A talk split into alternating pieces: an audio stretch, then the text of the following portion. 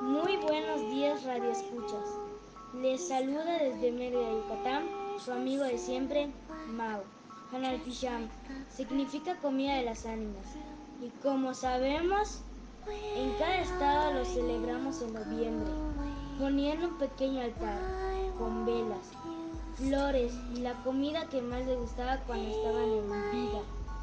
Sin más por el momento, y deseando que participen enviando sus fotos de sus altares, nos vamos a un corte.